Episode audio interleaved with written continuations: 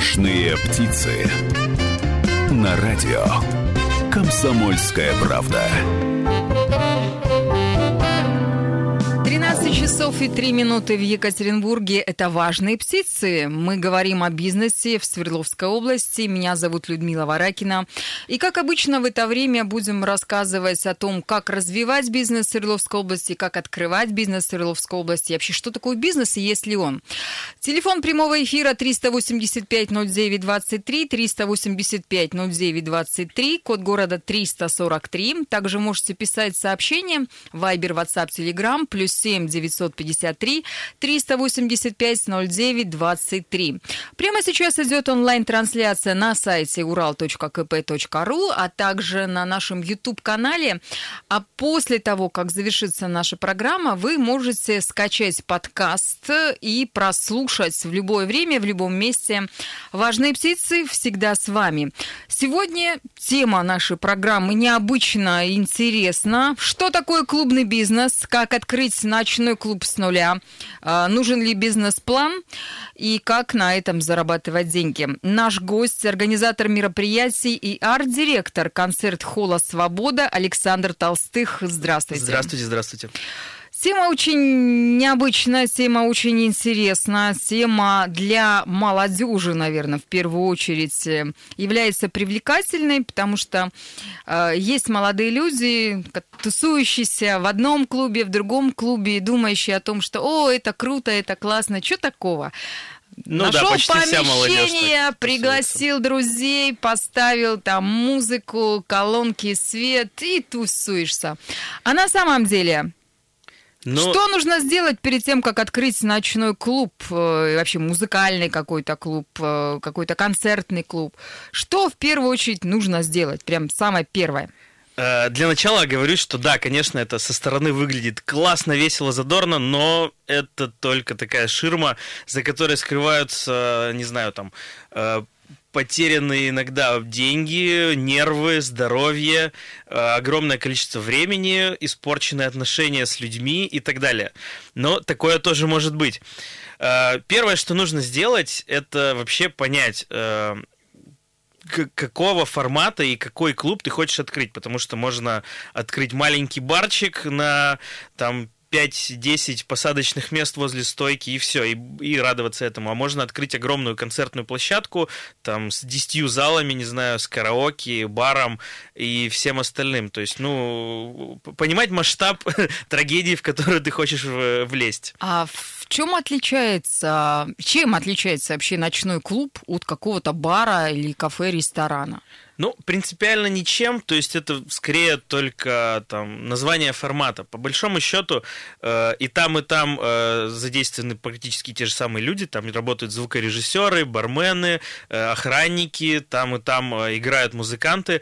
Просто, наверное... И там, и там есть выпивка и еда. Ну, конечно, конечно. Повара готовят, в принципе, везде одинаково, и алкоголь наливается тоже с одинаковой скоростью, то есть э, разницы почти никакой нет.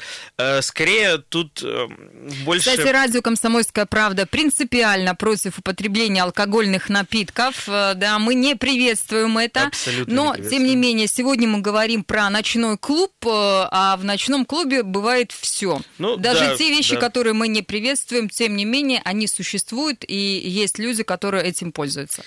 Э, да. В- во всем мире так сложилось, что небольшое заведение с какой-то ламповой музыкой называется бар, а э, дискотека, где танцуют до 7 утра, называется клуб. То есть, ну, тут разница только в терминологии. По большому счету, эм, чтобы открыть любое заведение, конечно же, нужны деньги. Вот. Если у вас есть э, там возможность найти инвестора или взять кредит в банке, это прекрасно. Подождите, подождите, мы к деньгам сейчас вернемся. То есть мы для начала должны что сделать? Первое, определяемся с концепцией, да? То есть прежде чем писать бизнес-план, или мы сначала пишем бизнес-план, в котором все это учитываем, а, и во время этого написания уже там думаем, Скорее какое бизнес-план под- под- помещение, сколько денег остальное. нам там надо. Ладно, давайте тогда поговорим про бизнес-план. Что в бизнес-плане должно быть 100%? Ну, для любого заведения, в том числе и ночного клуба, главный фактор – это его проходимость. То есть количество людей, которые могут его посетить в какую-то единицу времени, там, в день, в неделю, в месяц и в год. То есть, если мы открываем э, заведение там, в центре города, это какой-то интересный бар, например, даже франшиза, то мы можем рассчитывать на очень большую проходимость, и уже от этого мы отталкиваемся, то есть прикидываем. Следующее понятие – средний чек. То есть э, э, проходимость накладывается на средний чек. То есть там тысяча человек в среднем оставляют 500 рублей. Да, вот мы можем посчитать примерную математику там за какой-то промежуток времени. И уже смотрим, можем ли мы себе позволить, ну, например, там такое-то большое помещение, там маленькое помещение, э, помещение в каком-то дорогом бизнес-центре или в подвале, там, не знаю, жилого здания. То есть вот эти два факторы, они, пожалуй, ну, будут важными в дальнейшей работе, в любой. Ну, и в работе ночного клуба и там в общепите, то есть это самые важные факторы. Где денег взять?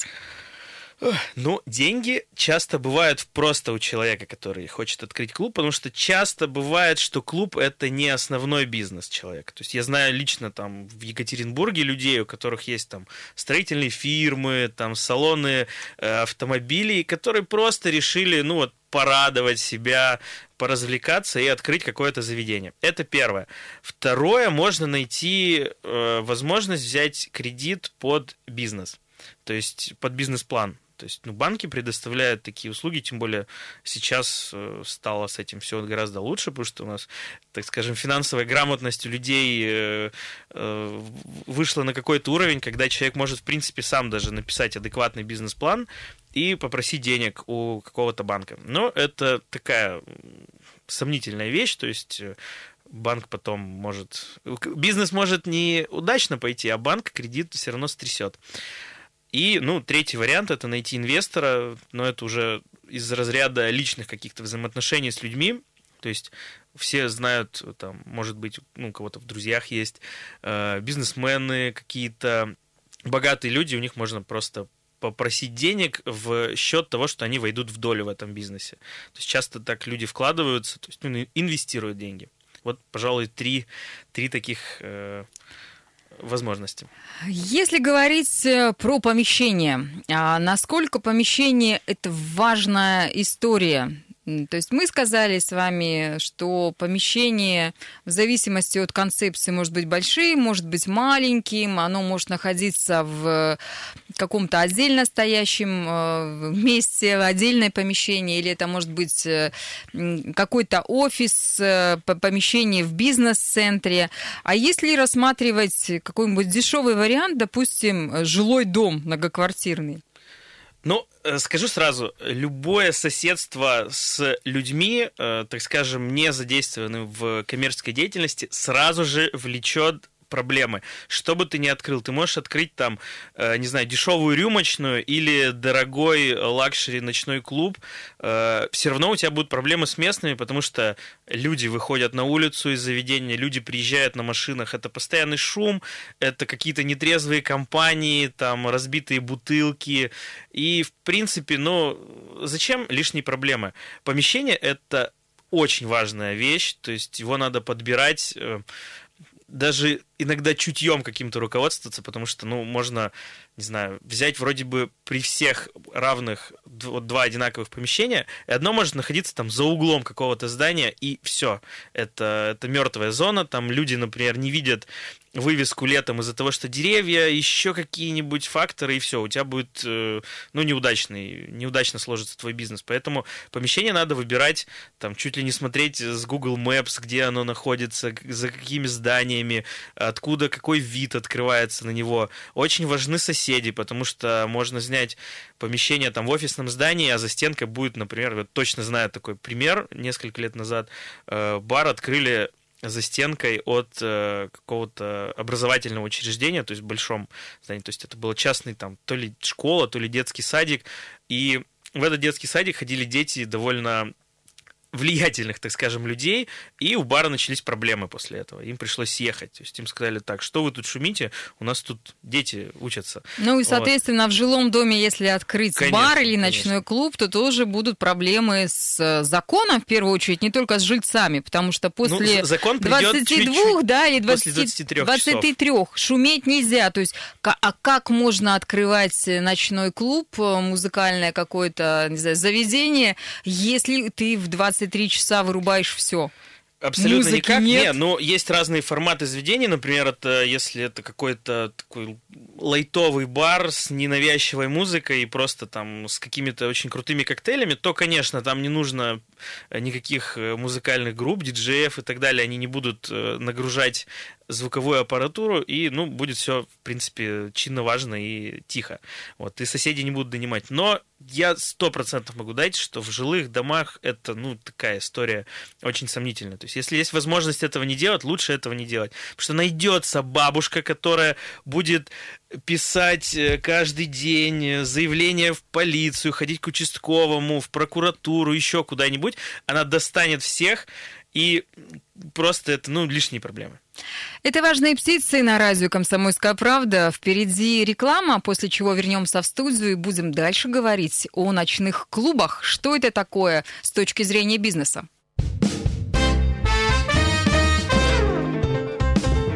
«Важные птицы» на радио «Комсомольская правда». 15 минут в Екатеринбурге. Важные птицы. Радио «Комсомольская правда» Людмила Варакина. Мы говорим о бизнесе в Свердловской области.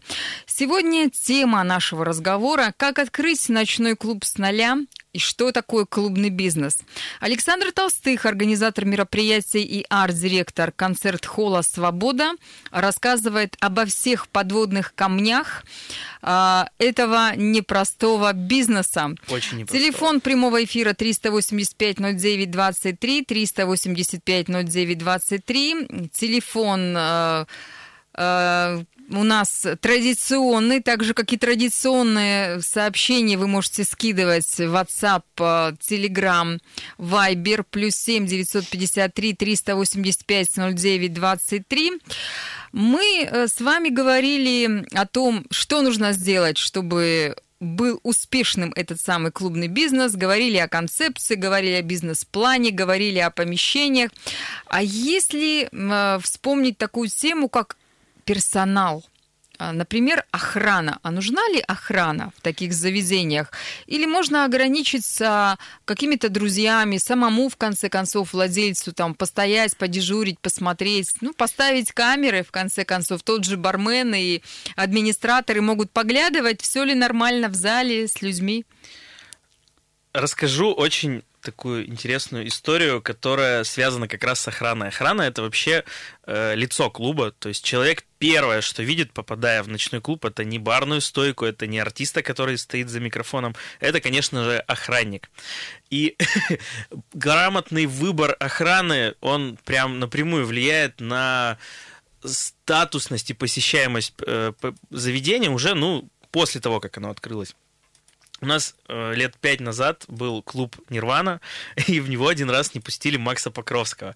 Просто потому, что охранник э, не знал, не знал, кто, не знал кто это такой, и сказал, так, э, дружище, ты в каком-то костюме. Он просто пришел из гостиницы, он недалеко жил, э, у него выступление было накануне. Он пришел в клуб, его не пустили. Я потом этому охраннику такой, ё-моё, дружище, ну что ты вообще, что ты за человек-то такой?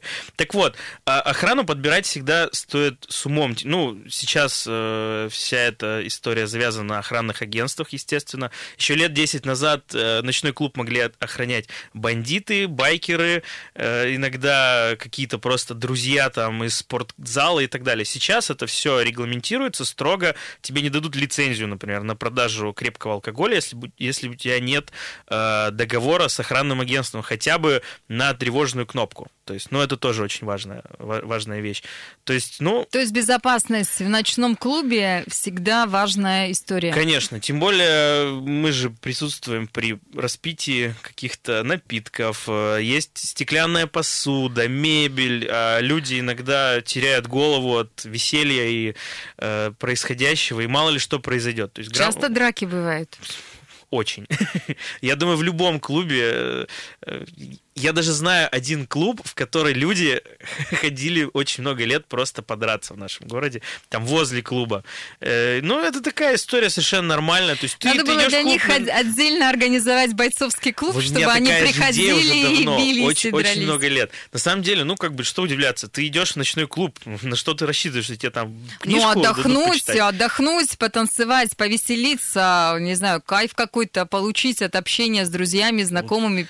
У какой-то категории людей в этом тоже увидеть, кайф. в конце концов, каких-то. тоже участвуют в этом. Ух ты, боже мой, а, ну, как все сложно. так, уважаемые радиослушатели, я тоже обращаю ваше внимание, что радио «Комсомольская правда» не одобряет подобное времяпрепровождение. Алкоголь – это плохо, курение, естественно, это плохо, это вредит вашему здоровью. И что касается... Драться тоже не нужно. Да-да-да, вот таких страшных вещей ни в коем случае. Мы веселимся, мы слушаем музыку и радуемся жизни. Сейчас уровень охраны вообще под, подрос очень сильно, то есть охранное агентство обучает свой персонал, то есть их учат так скажем, конфликтологии, то есть как общаться вообще с каким-то контингентом людей, там, или с подростком, там, 18-летним студентом, или там с взрослым там мужиком 45 лет. То есть это разные формы общения. Дресс-код. Нужен дресс-код в ночном клубе?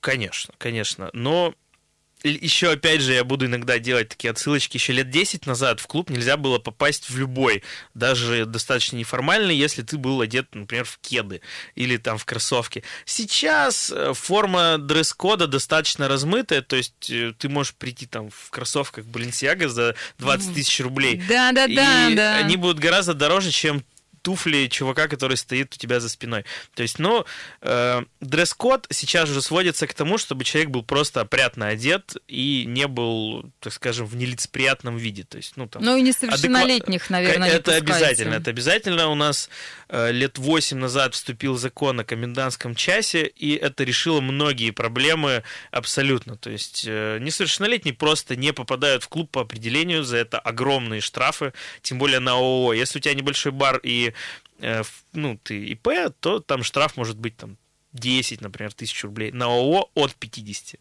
А, кстати, что лучше, если ты открываешь ночной клуб? Открывать и регистрироваться в налоговой как индивидуальный предприниматель или сделать общество с ограниченной ответственностью? Ну, Ромашка, например. Тут все зависит от масштаба. Если ты закрываешь, открываешь небольшое заведение, где у тебя не будет работать там очень много людей, у тебя не будет, например, кухни и крепкого спиртного в баре, то достаточно ИП. Э, лицензию на продажу крепкого спиртного не дадут ИПшнику. То есть изначально тебе дадут лицензию только если у тебя ООО. Э, придет проверяющий орган и увидит у тебя кухню, а ты ИП, скажут, что очень нехорошо, что ты так делаешь. Э, тоже нужно ООО. Проверяющие органы. Очень важная история любого бизнеса. Как с ними взаимоотношения выстраивать? Э, так сложилось э, в нашей стране почему-то, что у нас очень много всяких ограничивающих законов. То есть в плане там у нас есть нормы СЭС, есть пожарные нормы, у полицейских есть свои рекомендации по, э, так скажем, организации пространства в клубе. И все эти формы отлично противоречат друг другу. То есть, в принципе, в природе не может существовать здание, которое отвечала бы всем абсолютно нормам, которые прописаны в этих всех э, предписаниях, кодексах и так далее. То есть, ну, чаще всего взаимодействие происходит э, по принципу приходит какой-то проверяющий орган, чаще, ну, сейчас это МЧС часто выполняет эту функцию, э, они смотрят, э, говорят, ну, ребят, у вас тут вот это, это, это неправильно, выносят предписание, как сделать примерно, э, как бы похоже на правду, что называется. То есть, что, ну, что-то хотя бы сделать, чтобы было хорошо. Э, то есть, ну, конечно, штрафа не выпишут, но на первое время он будет такой лайтовый, что называется. Ну, естественно, обяжут там купить партию огнетушителей, ну, с документами, с надлежащими, э, провести пожарную сигнализацию и так далее. То есть они выпишут предписание. Дальше у вас пойдет контакт, скорее всего, с милицией. То есть к вам придет знакомиться участковый недели через две. Ну, может быть, даже через одну. То есть это довольно оперативный такой э, чувак, к которому будут приходить все сведения о том, что происходит неправомерно у вас на территории. Где-то рядом кто-то подрался и кого-то забрала скорая, напишут участковому, он придет с вами пообщаться. Uh, у кого-то там, не знаю, пропал бумажник uh, там, во время мероприятия, ну, бывают карманники, написали заявление, опять придет участковый, будет с вами общаться. Uh, дальше. Есть такой отдел э, в нашем городе называется отдел по борьбе с экстремизмом, это милиция. Вот. Они тоже заинтересуются вами, если у вас происходят э, концерты там, музыкантов, которые, ну, так скажем, вызывали интерес. Если к вам приезжают диджеи, например, которые ну, там, вызывали какой-то резонанс общественный в, в нашем городе или в других городах, они просто придут посмотреть, скорее всего. То есть часто, чаще всего так и бывает. Бывают есть... запреты каких-то концертов, каких-то исполнителей, музыкантов? Да, такое бывает. Э, в нашем городе к счастью, у нас довольно лояльный город к артистам, но вот по, по стране, в принципе, в начале этого года, то есть получается, в середине прошлого концертного сезона э, были отмены мероприятий таких, ну, там, артистов, как Хаски, Айспик, то есть у них были проблемы с местными органами, то есть не на федеральном уровне, а в каждом городе локально. То есть их, ну, не отменяли, но у площадок, где они были заявлены, были проблемы. То есть, э, ну, им говорили, так, ребята, если у вас выступит этот артист, к вам завтра придут там налоговая, СЭС, МЧС и так далее. А зачем им проблемы? Им проще отменить. То есть, ну, это как бы не отмены, а, ну, не знаю, как это назвать, просто рекомендация не проводить, что называется. В часть, к счастью, в нашем городе таких ну, проблем не особо много. То есть к нам действительно э, есть интерес иногда у должных органов, но они скорее просто смотрят. Владимир пишет, э, чтобы открыть ночной клуб, нужно идти к бандитам, и тогда никаких проверок не будет. Правда это или нет? Ну, может быть, лет 20 назад это было чистой правдой во времена такого дикого промоушена. Сейчас это, к счастью, не так. Сейчас э, все это открыто, все культурно, и ты можешь не быть знаком там с бандитами, какими-то мрачными структурами, ты просто открываешь и все. То есть никто тебе не придет э, бить, не знаю, чтобы ты платил за крышу. Такого не будет. То есть теперь крыши нет. Фактически да. А, если говорить э, о самом ночном клубе, то есть подводные камни мы практически, наверное, все уже рассмотрели. А, кто самый главный э, в ночном клубе? Охранник, промоутер, э, владелец бизнеса или посетитель? Или, может быть, вообще кто-то другой? Как работник общепита, я, конечно, скажу, что посетитель, он же гость, э, всегда главный. Мы работаем для гостей. Вот. А уже в внутренней структуре, которая э, ну, уже складывается с годами, самый главный в клубе, по факту, это управляющий, которого нанимает владелец заведения. Но часто бывает такое, что владелец именно заведения не очень сведущий, так скажем, и в культуре, и в общепите, то есть, ну, просто человек вкладывает свои деньги. А уже он нанимает управляющего, который самый главный. Это радио «Комсомольская правда». Впереди у нас реклама и наши новости, а затем мы продолжим разговор про ночной клуб. Важные птицы. На радио. Комсомольская правда. 13 часов и 13 минут в Екатеринбурге. Это радио «Комсомольская правда», программа о бизнесе «Важные птицы». Наш гость Александр Толстых, организатор мероприятия и арт-директор концерт-холла «Свобода». Говорим о том, что такое клубный бизнес, как открыть ночной клуб с нуля, подводные камни и насколько выгоден этот бизнес. Кстати, Александра, вы знаете, почему наша программа называется «Важные птицы»? Ну, Я ну, бы есть... с удовольствием послушал эту историю. А, отвечаю вам и всем радиослушателям, всем тем, кто нас сейчас слушает или смотрит, потому что прямо сейчас идет онлайн-трансляция на нашем сайте ural.kp.ru и на YouTube-канале. Так вот, важные птицы – это не звезды шоу-бизнеса, это не важные чиновники, это не важные там товарищи, господа, точнее, депутаты. Важные птицы – это предприниматели, те люди, которые каждый день э, что-то продают, продают товары, услуги или производят, причем неважно, насколько крупный бизнес или микро-микро-микро маленький бизнес. Важные птицы – это те люди, которые занимаются в нашей стране и в нашем регионе предпринимательством. Так вот, э, что такое предпринимательство в раз, раз, развлекательном бизнесе, в, так, в клубном сегменте, мы и говорим в нашей программе прямо сегодня, прямо сейчас. Телефон прямого эфира 385-09-23, Вайбер, WhatsApp, Telegram, плюс 7 953 385 09 23. Пишите, звоните, Делитесь с нами своим мнением. Ну, про бандитов мы уже от Владимира зачитали информацию. Может быть, у вас тоже будут какие-то комментарии или вопросы.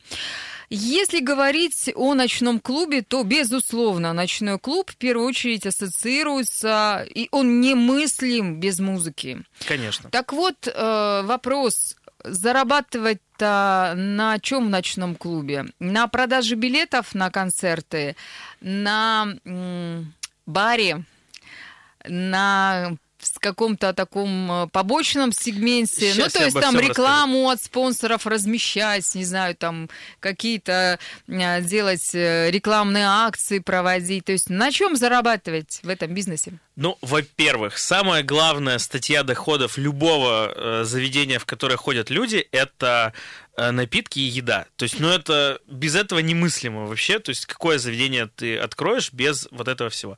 Это самое главное и, пожалуй, ну, наверное, основная статья доходов.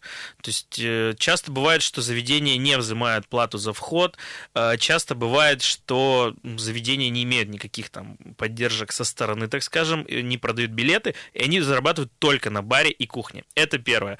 А, второе, да, и действительно, если у вас заведение концертного такого типа, или к вам приезжают какие-то интересные там артисты, диджеи, неважно, а, вы берете деньги за вход скорее всего, 80%, 70% этой суммы останется, так скажем, в кармане этого диджея, останется там на Aviasales, потому что ты купил ему очень дорогие билеты и так далее. Но чуть-чуть останется заведению. Из этой же суммы формируется там зарплата, например, промоутера-арт-директора и, ну, таких вот людей.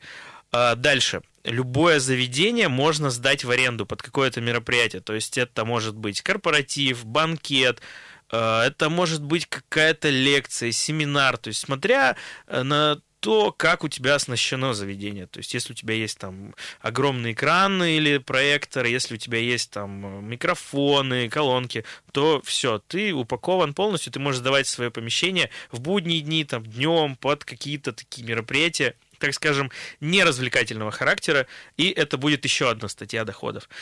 Э, далее, ну, наверное, совсем недавно в ночные клубы пришли спонсоры такие, как, ну, например, мобильные операторы, интернет-операторы. То есть они делают следующее. Они проводят э, ну, Wi-Fi точку ставят очень мощную, которая бьет на весь клуб. Э, люди заходят в свой, в свой телефон, хотят подключиться к Wi-Fi и видят там рекламу. Вот. За это операторы платят клубу там, ну, никакой, как, какой-то процент там, за подключение платные, если они есть, или просто за там, месяц пользования их площадкой. Вот. Еще очень немаловажная статья доходов – это деньги, которые платят э, те или иные дистрибьюторы напитков э, в нашей стране, которые заходят в ваш, на вашу площадку на правах эксклюзива. То есть это пивные компании, это дистрибьюторы алкоголя и это компании, которые занимаются безалкогольной продукцией. А, то есть, ну, они ставят свои холодильники, но в эти холодильники вы имеете право ставить продукцию только своих брендов. Они обслуживают это оборудование, то есть это там какие-то драфты, это специальные там тап-машины для того, чтобы было удобнее наливать. И, ну, они делают свой продукт плейсмент на вашей площадке, то есть они вешают лайтбоксы, они стелят там коврики на барную стойку со своим брендом. То есть они за это готовы платить довольно-таки приличные деньги, но только на правах эксклюзива. Ну, пожалуй, все, больше форм дохода у ночного клуба быть не может. Я в интернете нашла информацию, что ночные клубы окупают себя за 6-8 месяцев. И э, вот москвичи пишут, что открытие ночного клуба можно уверенно считать высокорентабельным бизнесом. Это правда? На Урале тоже за 6-8 месяцев окупается подобное ночное музыкальное заведение? И да, и нет. Я, конечно, не знаю, если честно, как там в Москве у них э, с бизнесом с этим, то есть, ну, скорее всего, гораздо динамичнее, чем у нас. Но тут надо понимать, что можно открыть там, не знаю, клуб э, сделанный из ангара там или какого-то подвала, где не будет никакого ремонта, никакого обустройства, то есть положить там, э, не знаю, там доски какие-то постелить, э, поставить там барную стойку, тут же воткнуть две колонки и назвать это ночным клубом. Затрат будет просто минимум. Он действительно окупится очень быстро, но с открытием заведения связано очень много таких сопутствующих затрат, там хотя бы организационных, вот в плане там юридической стороны, то есть там сделать ООО, заплатить пошлин, пошлин очень много, э, купить систему ЕГАИС, которая тоже требует своих вложений. ЕГАИС это э, система по регулированию оборота алкоголя. То есть ее обязательно нужно ставить э, в ночном заведении. Это регистрация, например, твоих работников, санитарные книжки. Это изначально требует очень много денег. Да, если делать без этого всего полулегально, то, конечно, это окупится моментально. Но без этого долгой работы не получится. То есть, ну, мне кажется, окупаемость будет как минимум два года в нашем городе. Это если законно открывать. Да, конечно. Ну, я лично приветствую исключительно законные способы работы, потому что э, довольно давно этим занимаюсь и застал времена, когда это делали так полулегально, и общаться со всеми этими ребятами, которые придут к тебе и настучат по голове, ну, что называется, из органов, вообще никакого прикола нет, вот честно. Если говорить про музыку, это основная составляющая ночного заведения, ночного клуба? Ну, это, так скажем, немаловажное, потому что стоит понимать, что любой ночной клуб, он продает, по сути дела, воздух. Он продает впечатление. Он продает впечатление, которое оставит в себе человек, когда выйдет из этого заведения. И то, какая там музыкальная составляющая, ну, это очень важная вещь. То есть, если там тишина, то вряд ли человек получит какое-то удовольствие от того, что там находится. То есть ну, нужно понимать, какого артиста пригласить там на выходной день, какого артиста лучше поставить там в будний день, чтобы это не мешало людям, которые придут к тебе вечером просто после работы отдыхать.